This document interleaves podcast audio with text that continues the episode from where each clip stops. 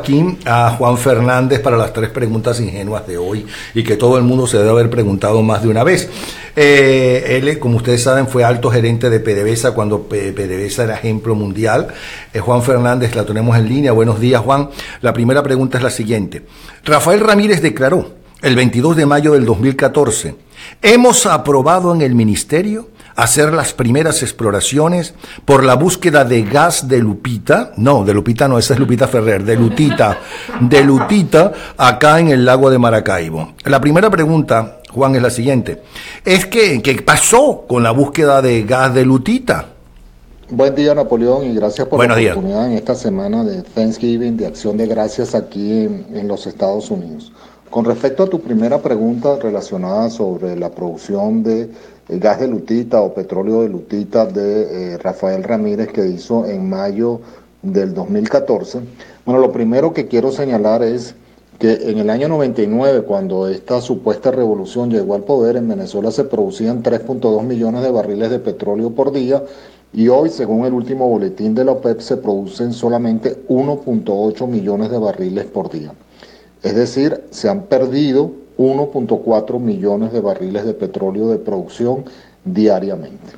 Cuando hizo este anuncio en el 2014, supongo que lo que quería decir Ramírez era levantar la producción del occidente del país, del lago de Maracaibo, pues eh, no han logrado desde el año 2002 poder recuperar los barriles que allí se producían, que eran aproximadamente unos 800 mil barriles de petróleo por día, y en consecuencia, bueno, aplicando estas nuevas técnicas de producción de fracking, que por cierto han sido muy exitosas aquí en los Estados Unidos, se hablaba de eh, una empresa en asociación llamada Petroguayú para producir las reservas que allí hay, que se estima en el orden de los 30 mil millones de barriles de petróleo y de unos 112 trillones de pies cúbicos de gas.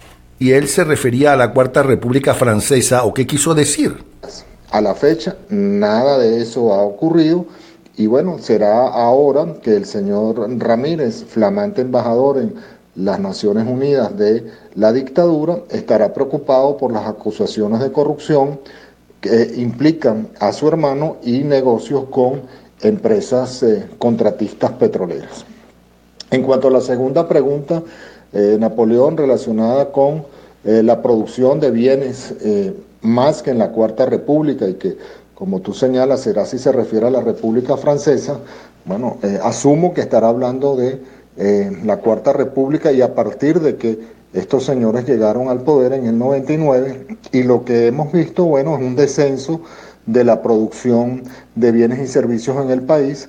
Es eh, notorio la escasez que existe en Venezuela de medicinas, de comida, de los servicios esenciales.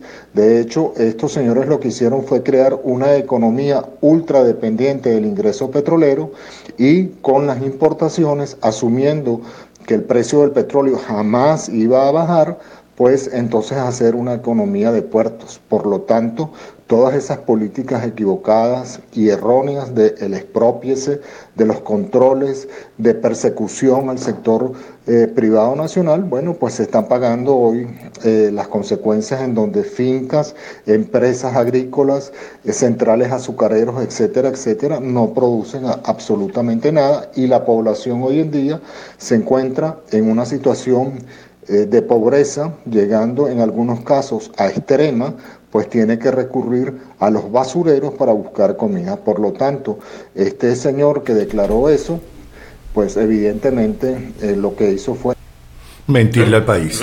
Bueno, Rodolfo, eh, Rodolfo Marcos Torres, y esta es la tercera pregunta, afirmó públicamente el 27 de octubre del 2014, la revolución bolivariana tiene una estructura financiera que permite tomar acciones ante la caída de los precios del crudo. La pregunta es, ¿qué acciones son esas que uno no las siente en el estómago del venezolano?